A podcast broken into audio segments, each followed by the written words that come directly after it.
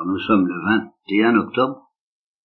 Bon, alors c'est une conférence sur la Strada au cours de laquelle je vais vous, raconter le film avec un minimum de commentaires. Avec un minimum. De façon à me préparer à faire la même chose, mais avec un maximum de commentaires où je me lancerai dans des considérations assez énormes, et ça vous le soupçonnerez, parce que même le petit commentaire que je vais vous offrir euh, va déjà assez loin pour vous soupçonner qu'on va aller beaucoup plus loin. Alors comme toute histoire, bah, dans ce film, il y a, dans cette histoire, il y a un suspense, comme vous en avez aperçu, si vous l'avez, je crois que tous vous l'avez vu. une fois qu'on est délivré du suspense, on, on, on, goûte les profondeurs du film avec beaucoup plus de profondeur, justement, de, de, lumière, d'intensité, que quand on est euh, suspendu au suspense. Bien. Donc, comme je dis dans ce texte, on ne gagne rien à se laisser prendre par le suspense.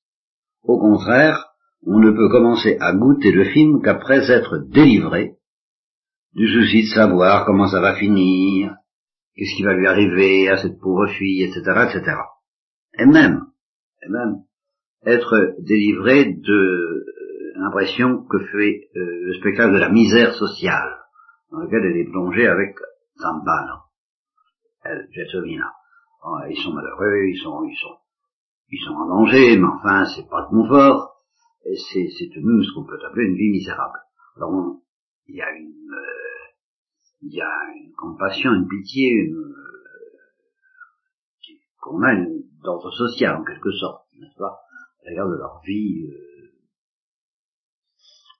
pas du tout installée, errante, livrée au froid, aux intempéries, aux, etc., etc., et euh, l'incertitude aussi, euh, se faire euh, mettre à la porte, tout ça, d'un cirque de savoir comment gagner sa vie, il faut, faut, que ça réussisse le tour qu'il fait. C'est quand même un tour pas banal de faire sauter une chaîne avec des, avec des poumons, je, veux bien y croire, mais enfin, je, je sais pas si ça a jamais existé. Bien.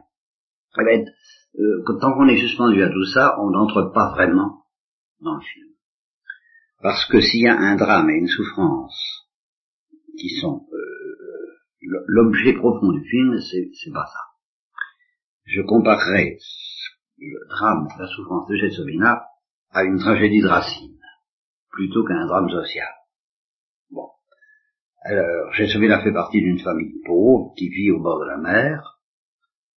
Alors, un forain, l'artiste de foire qui est une brute, Zampano, vient l'acheter comme compagne de ses exercices et de sa vie. Il avait déjà acheté sa sœur Rosa. Cette sœur est morte, alors il cherche, il revient dans la même famille pour trouver une remplaçante, qui sera Gelsomina.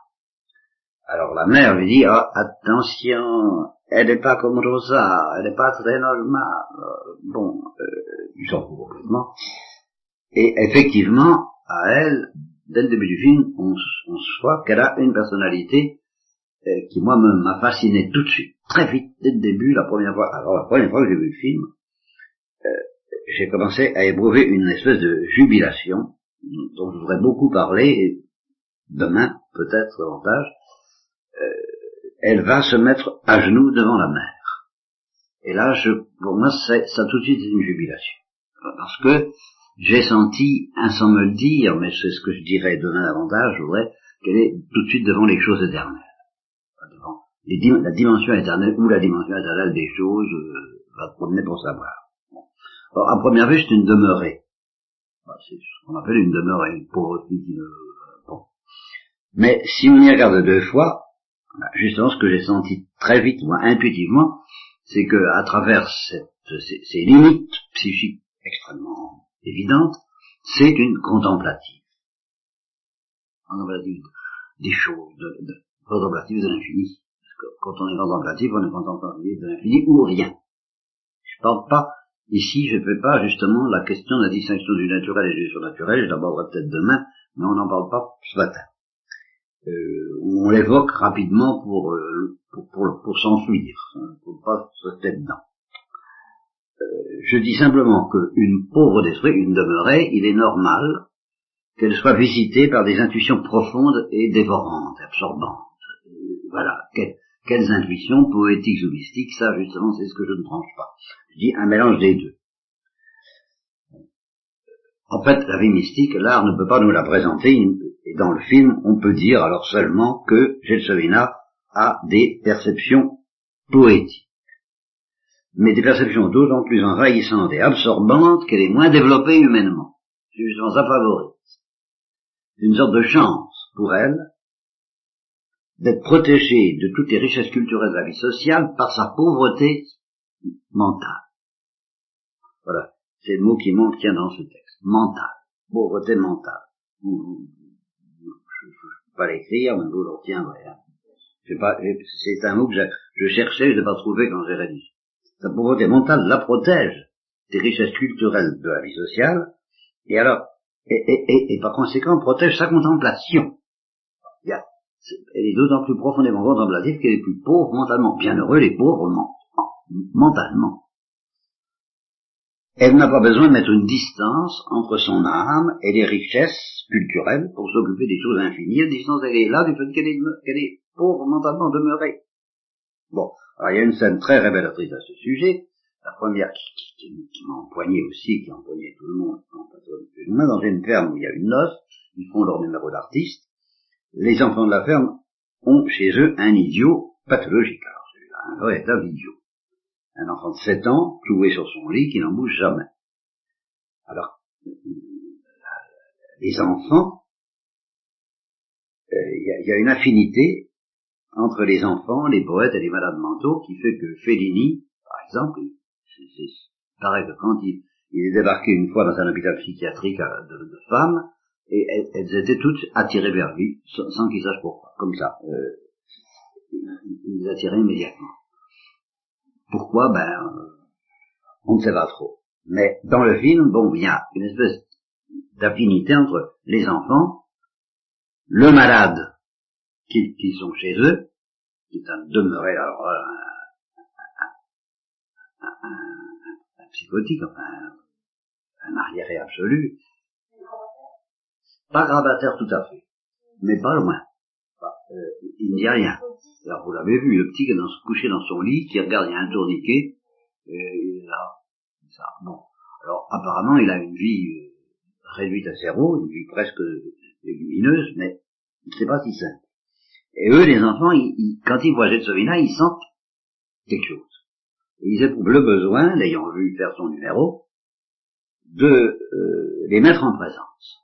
Alors ils vont la chercher, ils l'entraînent en riant, en piaillant, ils se font houspiller par une bonne sœur, et finalement elle débarque dans sa chambre. Et alors là, il y a évidemment un contraste entre le visage de l'enfant qui est complètement figé, ahuri, stupé, stupéfait, dans la stupeur et dans le prostré, et puis son visage à elle qui est d'une mimique extraordinaire qu'on a même pu comparer à celle de Charlot, alors ils sont aux antipodes, mais pas du tout. Dès qu'elle le voit, elle, elle s'arrête, elle le contemple. Et dès qu'il la voit, il la contemple. Et leurs regards se croisent. Et alors je dis, pour la première fois de son existence, elle rencontre quelqu'un qui appartient à son monde intérieur. Ils se reconnaissent. À travers cette diversité humaine, reconnaissent entre eux qu'ils appartiennent au même monde. Parce que lui aussi, il a franchi les frontières. Elle, elle a franchi les frontières à sa manière, lui, il a franchi les frontières à la sienne, euh, là ça donne un être prostré, hein, ça donne une, fille qui a, envie, de faire du cirque, ça viendront. Je ne sais pas si je l'ai. Euh, non, je l'ai pas encore dit ça. Elle, elle, on, verra si j'ai peut-être oublié de le de, de, de dire qu'elle a envie de qu'elle a envie de faire l'artiste. Elle a un instinct de faire l'artiste. Qu'elle serait heureuse de faire l'artiste avec euh, Zambano. Bon. Donc il, il, il, il n'est pas de ce monde, à la manière des poètes. Au fond, à la manière des poètes. Euh, je ne parle pas encore de mystique, mais il est exilé du monde par son infirmité même, il a franchi les frontières, elle aussi, et en même et alors tous les deux ils ont une âme et leurs âmes se croisent. Et je dis, euh, c'est la première rencontre du film, et en un sens, c'est la seule. C'est la seule. Parce que ce, ce, genre de rencontre de regard à regard, où les regards se croisent et où pénètrent dans l'éternité ensemble, eh bien, il n'a lieu qu'à ce moment-là, parce que euh, ni avec Zampano, ni avec le fou, elle n'aura ce, ce, ce elle, elle, le désirera, mais elle n'aura pas ce regard qui se croise. Quelque chose d'une intensité extraordinaire passe entre eux. Alors après ça, elle essaie de le faire rire, de lui manifester sa tendresse, mais ça passe pas. Il y a simplement, il y a un moment très court où ça a passé. Et je dis, à certains égards, ce moment est le sommet du film. Celui qui nous révèle qu'au fond, Gelsomina, c'est une reine. Et qu'elle est isolée des autres, non par sa misère, mais par le fait qu'elle vit un peu à la manière de Rimbaud. Elle a en permanence un dialogue avec le mystère des choses, avec leur essence profonde, avec la mer, avec le vent, avec les fleurs. Elle compte des tomates, elle écoute un poteau télégraphique, elle imite un arbre, elle est en communion perpétuelle avec la nature d'une manière qui est peut-être païenne, mais qui incontestablement suggère un au-delà, un infini. Alors, dans la première partie du film, cette contemplative paraît invulnérable, et moi je l'ai senti comme tel, et c'est pour ça que j'étais dans une jubilation extraordinaire en la voyant. Sa misère ne me perturbe pas du tout, son, ses, souffrances en face de Zampano dont nous avons parlé ne me perturbent pas non plus, parce que je sentais qu'elle dépassait tout cela par la jubilation fantastique qui correspond à ce que maman a appelé l'intensité qu'elle a découvert lisant les lettres de Chiron. Quand elle parle de l'intensité, c'est l'intensité de l'infini qui, qui, apparaît dans euh, la vie de Gelsomina de manière moi j'ai vibré au maximum et Cogagnac qui m'a révélé le film, c'est lui qui m'a dit d'aller voir la Strada, m'a dit quand je vois ce film je suis heureux. Oui, ça m'a donné une, jubilation pendant toute la première partie du film jusqu'à un certain moment que je préciserai, j'étais dans la jubilation parce que je sentais qu'elle était invulnérable, inaccessible, que Zampano pouvait cogner dessus, il la battait, euh, pouvait lui faire de la peine, ça nous allons y revenir, et une peine violente, pouvait lui donner envie de partir, un tout petit champ d'air, nous rien, mais, mais dans tout ça, je la sentais dominant la situation, inaccessible au fond, par le, le, par la misère, par la réalité, par Zampano, tout, par, le monde entier, parce que elle vit dans Bon, ben, je dans l'infini ou dans la poésie, comme vous voudrez. Bon, alors, elle, elle, être artiste de cirque, de cirque, ça la passionne. Euh, c'est une poète, c'est un artiste, elle est, maladroite.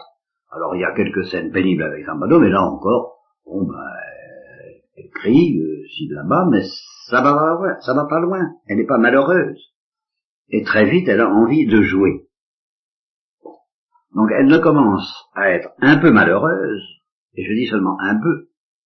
Hein, le drame ne commence qu'à partir du moment où elle s'interroge sur Zampano. Mais elle s'interroge pas du tout comme une miséreuse recueillie par une brute, elle s'interroge comme une princesse qu'on a mariée à un inconnu et qui commence à s'interroger sur son mari. Pratiquement, qu'est-ce que c'est que ce gars-là? Elle le regarde, elle le regarde, elle le regarde. Elle accepte d'avance que ce soit une brute, tu vois bien que c'est une brute, mais elle accepte. Mais tout ce qu'elle lui demande, c'est qu'il s'intéresse à elle. Et qu'il y ait quelque chose entre eux, quelque chose qui ressemble un peu à ce qui s'est passé avec l'enfant, que leur regard se croise. Et alors, peu à peu, très vite, elle s'aperçoit qu'il n'y a rien entre eux, qui ne s'intéresse pas à elle. Il est inconscient. Et Surtout, et là, là je dis, dans mon texte, les rôles se renversent, il, est idiot. C'est lui qui est idiot à force d'être une brute. Idiot à l'égard des grandes choses du monde poétique dans lequel elle vit. Il n'en a aucun soupçon, apparemment. Idiot dans le domaine des choses du cœur et des choses de l'esprit, il n'a aucune perception poétique.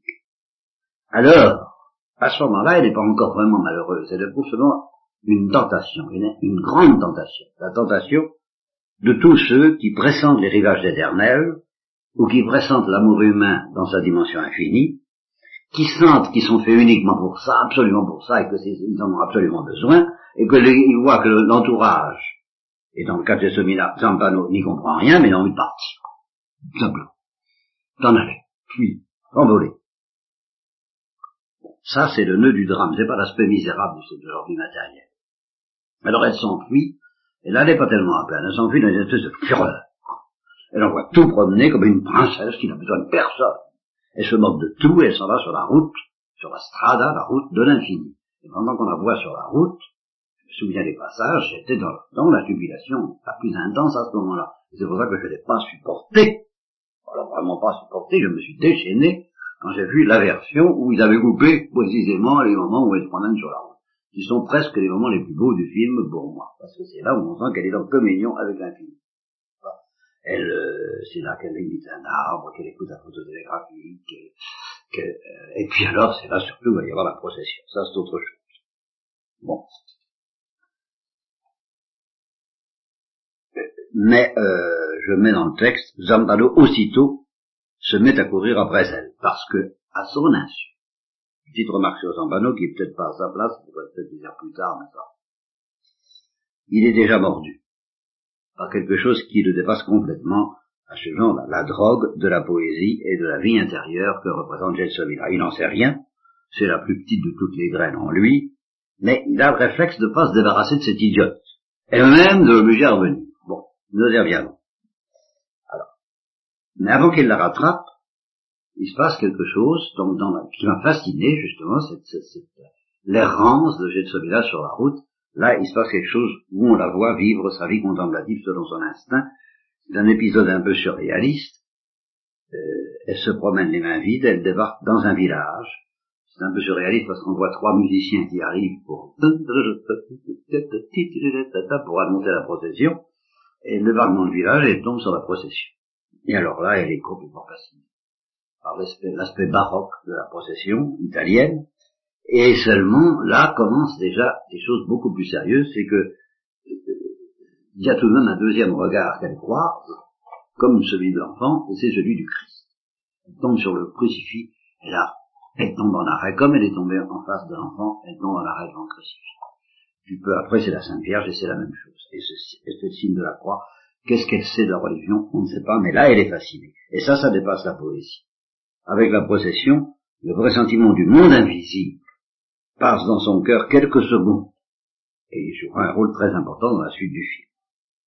Donc Jean Pano court après ça, je vous ai dit pourquoi, il ne sait pas très bien pourquoi, il, il va peut-être ne pas se débarrasser de cette idiote, il la ramène, et à ce moment apparaît un troisième personnage, celui qui jouera le rôle du prophète dans cette histoire.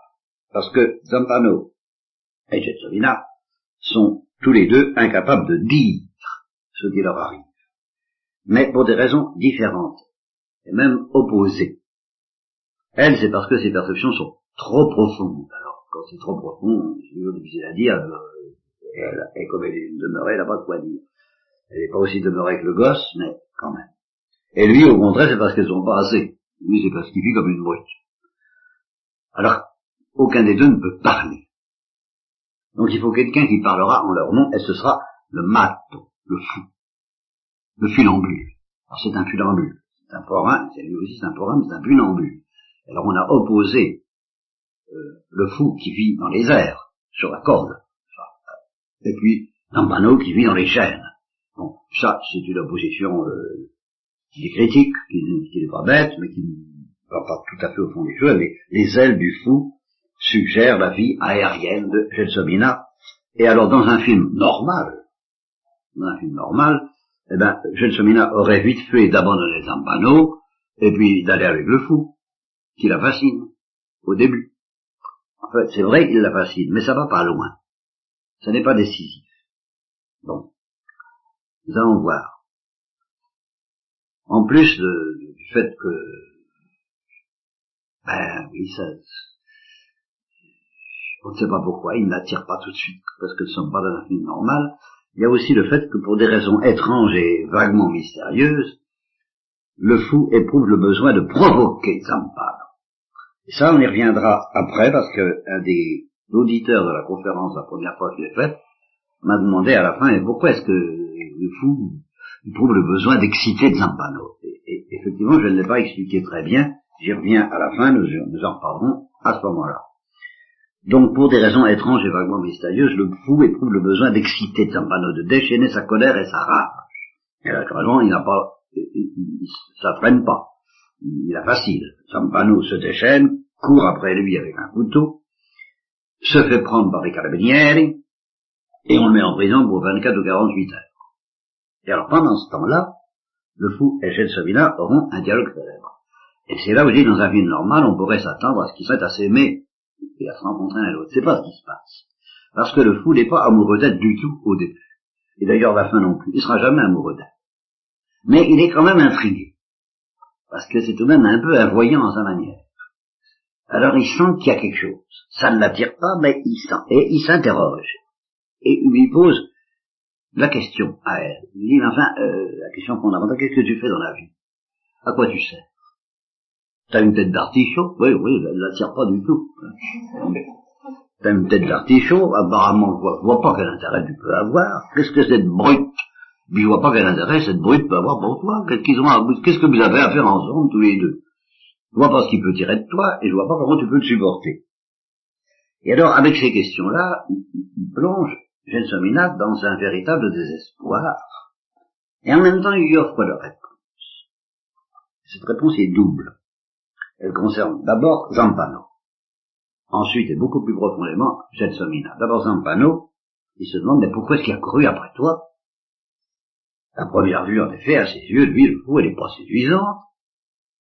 Mais, à force de ruminer la question, de la bavarder avec elle, il finit par pressentir la vérité, une vérité qui est cachée pour le moment à Zambano lui-même, il dit, mais, après tout, peut-être qu'il t'aime.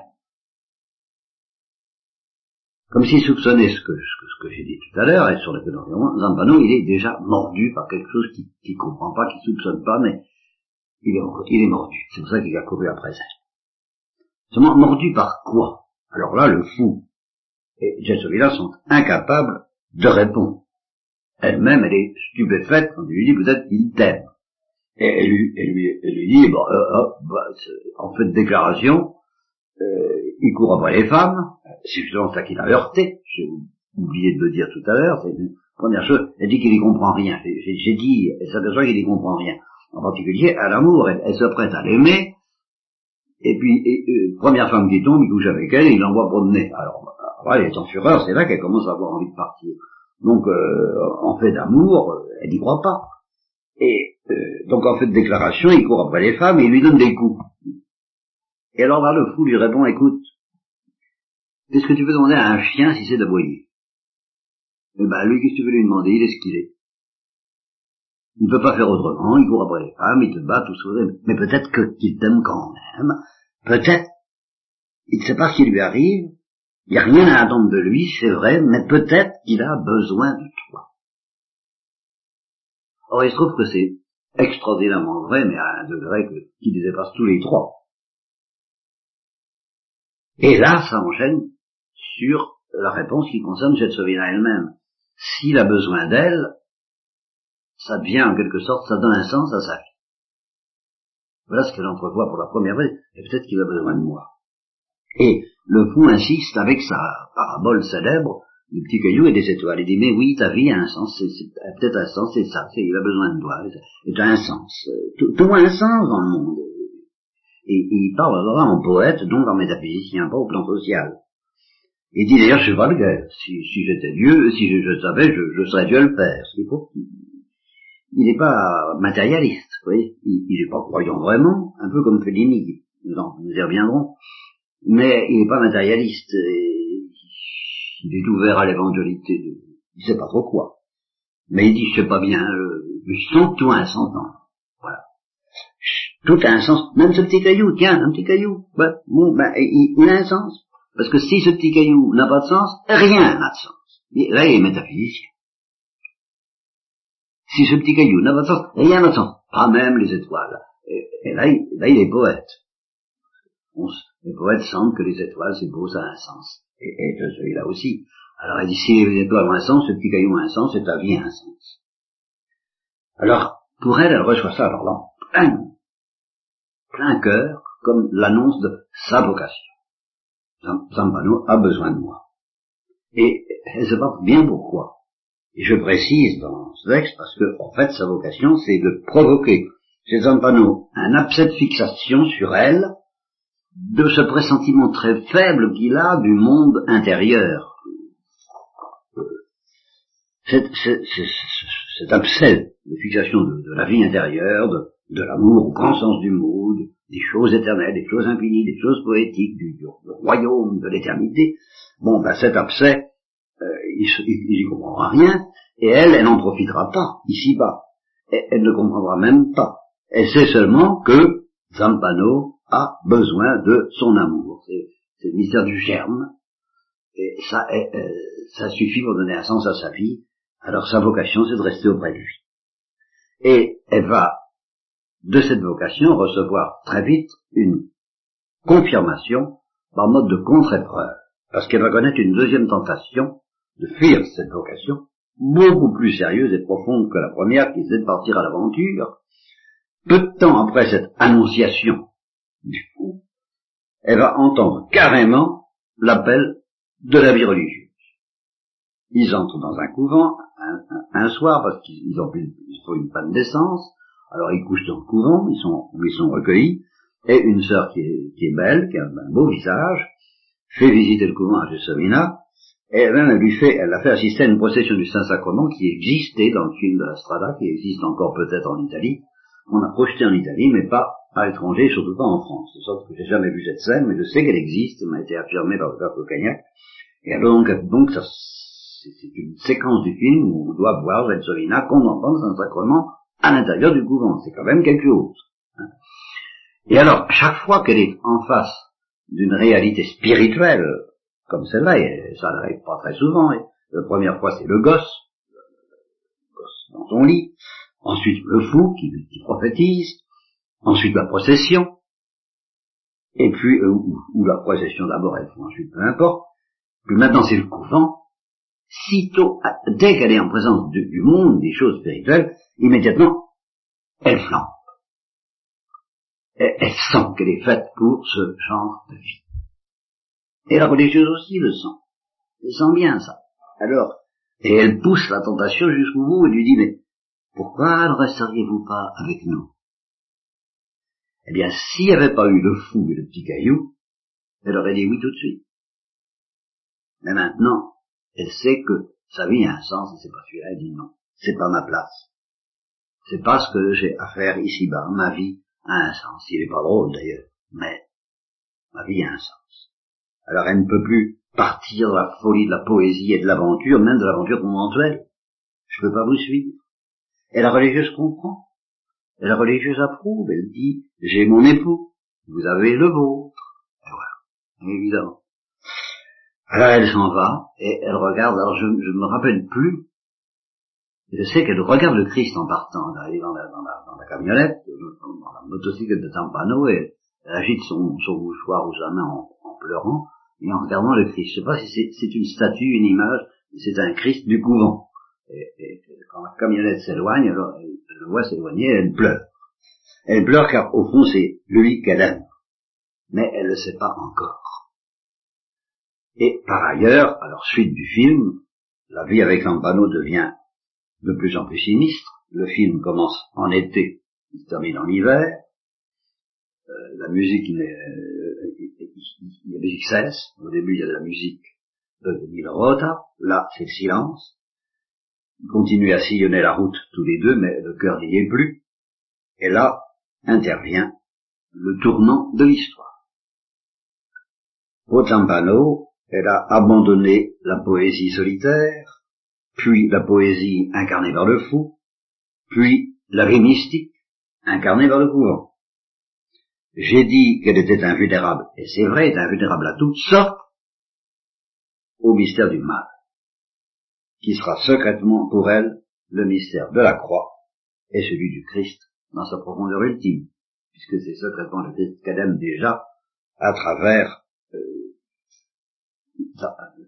Zambano sans savoir. Alors voilà l'histoire, de nouveau, Zambalo rencontre le fou, de nouveau ils se battent, et sans le faire exprès d'ailleurs, le Zambalo tue le fou. Et aussitôt qu'elle voit mourir le fou, elle supporte. Car au-delà de Zambano, elle se trouve affrontée à celui qui est son véritable époux, le Christ, le Christ crucifié, incarné par le fou mourant, par le fou chantant et et jouant du violon, ça, ça l'a déjà séduite, mais pas au point qu'elle aime le fou. Alors le fou mourant Ça, c'est autre chose. Ça, c'est la folie de la croix. Alors, elle l'a vu mourir, elle devient obsédée, elle tombe dans la stupeur accablée de l'enfant malade du début, elle ne peut plus en sortir. Elle ne peut plus échapper à ça. Elle essaie, mais euh, elle demanderait pas mieux de suivre Zampano, de faire ce qu'il faut pour ce qu'elle a cru être sa vocation. Mais, sitôt qu'elle essaie, le fou a mal. Le fou a mal et sort pas. Elle n'arrive pas à sortir de cette contemplation du pays sans croix. Alors elle ne peut plus fonctionner normalement. Zampano ne peut plus rien en tirer. Elle-même, elle devient un danger pour lui, parce qu'il veut cacher son meurtre. Ses gémissements risquent d'attirer l'attention des gendarmes. Et là, ben, il est vraiment au pied. Il faut dire que, ça c'est très important parce que ça c'est l'un, là un des points où j'ai la plus la tentation de démarrer dans une conférence spirituelle qui à elle seule partirait de ce que je veux dire maintenant. Au cours des deux nuits qu'ils ont passées au couvent, ils ont couché dans une grange, je vous l'ai dit, du couvent, je vous l'ai dit, et là encore, elle lui a fait des reproches de princesse. Après avoir parlé avec le fou, elle est un peu éveillée, elle commence à pouvoir dire des choses profondes, et elle rêve de quelqu'un avec qui parler de ces choses, elle espère encore ça pourrait être Zampano, et elle lui dit, mais, mais tu ne penses pas, tu ne penses pas aux choses éternelles, tu ne penses pas aux grandes choses, tu ne penses pas à l'infini. Et alors il a, autrement dit, tu es idiot en face des choses éternelles. Et c'est là qu'il a une réponse absolument géniale, qui résume tout et sur laquelle toute ma conférence spirituelle repose s'il arrive à faire demain. En gros, c'est une parmi d'autres. Penser, pourquoi penser? Il rien à penser. Et je dis que c'est toute une philosophie pire que le matériel. C'est à ça que la prédication chrétienne se heurte. Vivre sa vie, suivre son petit bonhomme de chemin, au bout du fossé la but, comme dit le fou d'ailleurs, très clairement à, celui-là. Oh, je, ne vais pas vivre longtemps, mais effectivement, il est pressant. Au bout du fossé la et c'est tout. Il n'y a pas besoin, il n'y a pas de poser des questions, pas besoin de se creuser les ménages. Et alors, elle lui répond, mais si, tu dois penser, elle sent que ça, que c'est une question de mais, mais éternelle. Là, elle essaie de lui parler de l'amour. Elle lui joue le l'air de trompette célèbre de la Strada, qui incarne son envie à elle de penser, de penser à l'amour, de penser l'amour. Il en voit pour moi. Seulement, seulement, à son insu, petit à petit, et malgré sa philosophie du il a rien à penser, il est mordu par la lumière de cette Il, il est déjà prêt à faire n'importe quoi pour la garder, toujours à son insu. Seulement tout de même pas au point de risquer sa vie ou, de, la prison à cause d'elle.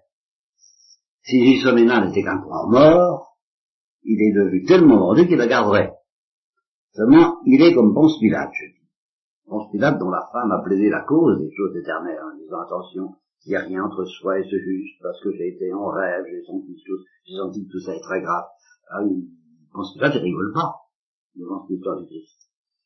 Comment il a peur, il est coincé entre ça. La peur, je reviens à Zampano, si elle continue à faire des scènes bizarres et inquiétantes, a qu'à voir la, tête de Jetson la Gantine, et puis son désir de la regarder. Humainement parlant, c'est devenu invivable pour lui, alors il faut choisir. Ou bien courir des risques, des risques ou bien se débarrasser d'elle et par conséquent se débarrasser de l'amour au grand sens du mot, qui de très loin. Alors il fait comme Pilate. Il se sauve en touche. Qui revient vie. C'est plus elle qui s'enfuit, c'est lui. Et au dernier moment, il lui laisse quand même sa trompette, qui est le symbole de, de ce monde intérieur qu'il abandonne.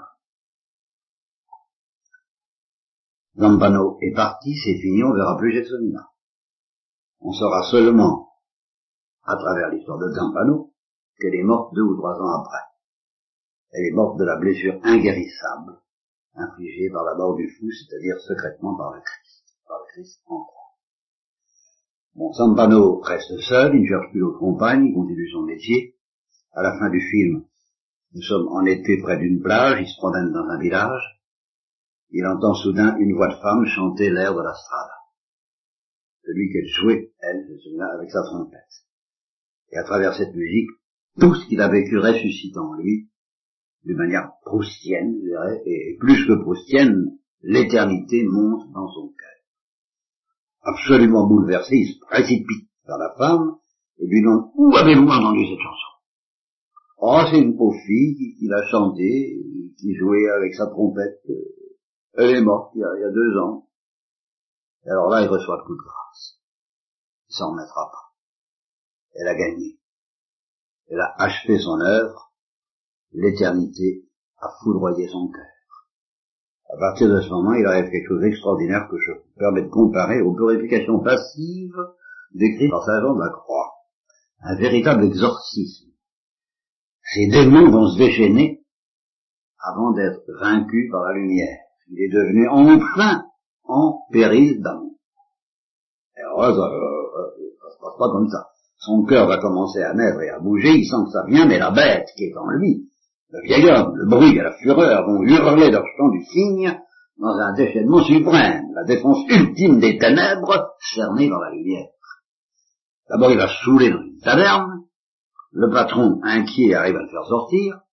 Il se déchaîne à coups de pied contre des bidons vides, dans une sorte de folie. À ce moment-là, il pourrait tuer.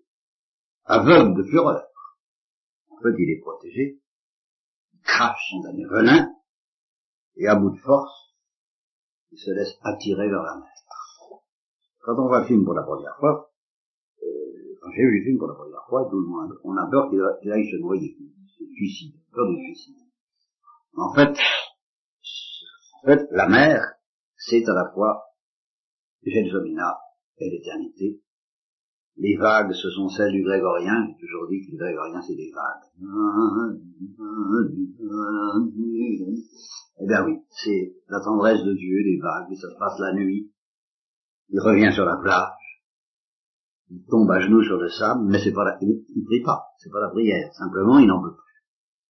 Son visage hagard et traqué par la lumière, il halète comme une bête aux abois, et puis brusquement, comme si quelque chose se déchirait en lui, ses yeux se lèvent vers le ciel, il continue à halter, mais il s'effondre en larmes, ce qui est bien la première fois de son existence. Et on a pu dire que cette histoire, c'est celle d'un homme qui apprend à pleurer. Quand on est chrétien et qu'on croit à la béatitude des larmes, on y voit une signification rédemptrice, non seulement le mystère de la croix et de la résurrection, mais la Pentecôte. Cette semina pourrait dire, elle aussi, il est bon pour toi que je m'en aille. Tu m'as quitté, mais je reviendrai, et à ce moment, tu seras délivré de toi-même. Et ça, c'est la fin de la conférence. Il y a deux petits appendices. Moi, alors, deux appendices. Premièrement, une question qui m'a été posée par un auditeur à la fin de cette conférence. pourquoi est-ce que le fou éprouve le besoin de provoquer Zampano Alors, je réponds, ben, chez lui, il y a une manie de touche à tout, qui est un peu une manie de sorcier. Une espèce d'instinct de sorcellerie. C'est une tentation assez grave et assez profonde. Il a envie d'ouvrir les jambes, voir ce qu'il y a dedans. C'est un peu une attitude de sorcier. Il sent bien qu'il y a une bête au fond de Zambano, et il a envie de la faire sortir, et il joue avec le feu. C'est une sorte de funambule qui joue avec le danger, dans une sorte de désespoir d'ailleurs, et il le dit à Gelsomina, la mort m'attend. Parce qu'il joue avec le feu, il joue avec le danger, il joue avec la mort, comme un sorcier, et, ou comme un, comme un matador, hein, ce que disait Cordelia chez les Espagnols, les toreros, sont, sont, sont, très dramatiques, ils sentent la mort, ils savent qu'ils sont faits pour la mort. Ben, ils jouent avec ça. Bon, alors, Gelsomina, elle n'est pas morte pour le fou, mais par le fou par le spectacle de sa mort qui est devenu secrètement pour elle le mystère de la croix. Elle, elle est un, je répète qu'elle est invulnérable à tout sauf à ça. Elle n'arrive pas à s'en remettre. Et elle aussi, comme le fou, devant la brutalité de Zambano, elle avait eu un instant la tentation de mettre le feu à la baraque et de partir. Le fou, il a envie aussi de, de, de se dégager de tout ça. Elle y a cédé un moment et puis Grâce au fou lui-même, elle a senti un autre appel que celui de la fureur, même de la fureur poétique. Alors le spectacle du mal qui va, qui va tuer Le Christ en est secret, je vous l'ai dit toute la conférence, mais le fou en est responsable. C'est, c'est lui qui a tout déchaîné. Lui, il aurait pu agir autrement. Zampano était prisonnier de son péché, c'est complètement enfermé dans, dans, le péché originel, dans les ténèbres du péché originel. Il, il, il, il, est pas, il est pas, tellement coupable que ça, il peut, peut rien faire d'autre, comme, il peut qu'aboyer, comme dit le fou. Mais le fou était lui plus libre et plus coupable. Il a joué avec les ténèbres. C'est le plus pécheur des trois, le grand pécheur des trois. C'est le plus libre. Voilà euh, ce que j'ai répondu au sujet du, du fou. deuxième indice, alors, un dialogue interview étonnant me paraît expliquer pourquoi Fellini a descendu la pente vers l'enfer. Parce que la Strada m'avait fasciné, j'attendais la suite, qu'est-ce qu'il va nous donner, et euh, il a donné des films de plus en plus sombres, et, irrespirable et, inquiétant. La strada, c'était l'éternité. Huit et demi, c'est un peu purgatoire, et son œuvre se termine en enfer. Voilà dialogue interview qui explique tout, à mon avis, et il est, encore une conférence spirituelle, elle, est, elle, est, de taille, elle est grave. Quand es-tu le plus heureux, le journaliste a fait des Quand je tourne. Car là, j'oublie mes remords et mes peurs. Quel remords? Là, il répond pas. Quelle peur? La peur de tomber. La peur de m'apesantir. Il y a une ligne verticale vers la spirituelle qui va de la bête à l'ange, sur laquelle nous oscillons chaque jour et chaque minute. Et c'est une possibilité de perdre du terrain et de retomber vers la bête. Le personnage des films dont je suis le plus proche, c'est Zampano, parce qu'il sent l'appel de la bête. Alors moi je suis pas d'accord, je mets, à mon avis, le personnage du film dont Fellini est le plus proche, c'est le fou. Et, est le plus coupable, justement, parce qu'il est très coupable. Es-tu chrétien Je crois en Jésus. Non seulement c'est le plus grand personnage de l'humanité, mais il continue de survivre dans l'être qui se sacrifie pour son prochain. Je connais pas les dogmes, peut-être que je suis hérétique, je pratique pas les sacrements, autrefois j'ai pratiqué, maintenant je ne sais plus que prier dans la peur et la tristesse. Faudrait arriver à prier dans la joie. J'ai entrevu la voie du salut, la voie droite du salut. Avant, j'ai entrevu, mais récemment, parce qu'avant, avait rien. Un, un vague soupçon dans mon âme. Et un jour, j'ai rencontré un ange. Il m'a tendu la main.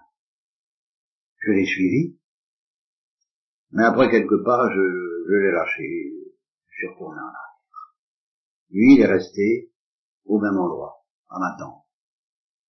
Je le revois au moment douloureux, toujours un peu plus flou, avec ses plumes et sa lance, et je lui dis, aspetta, aspetta, attends, attends, je viendrai, euh, ce que je fais avec tout le monde. J'ai peur, un jour, de l'appeler et puis me le retrouver. Dieu m'a donné des amis, il m'a donné tout, mais je qu'il Eh si, je sais bien ce. Je pourrais jamais faire mieux que l'Astrade. Ce film-là, j'y ai cru.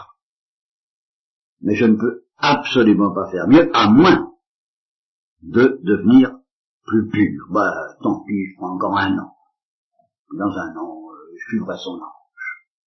En fait, il l'a jamais suivi. Il a suivi le démon. Ses intuitions et ses perceptions vont terriblement loin. Il est gravement lucide et gravement responsable et gravement coupable. Finalement, il a descendu la pente, une pente dont dit-il lui-même qu'elle lui donne des cauchemars. Et ses derniers films sont en effet le reflet de ses cauchemars, bien loin de la strada. Le début de huit et demi, par exemple, est terrifiant. Il n'a pas pu inventer ça, il se voit en l'air, il a l'impression d'étouffer, il voudrait s'envoler, mais il est tenu en laisse comme un cerf-volant. Et dernière phrase, c'est fini pour la. La strada travaille le subconscient des spectateurs plus que le conscient. Mais la liberté de Fellini s'est défendue d'une manière très efficace contre ce subconscient. Alors c'est affreux, parce qu'il essaie maintenant, j'ai fait ça il y a en 70 par là, Il essaie maintenant de toutes ses forces de rejeter le christianisme. Fin de la conférence. Voilà.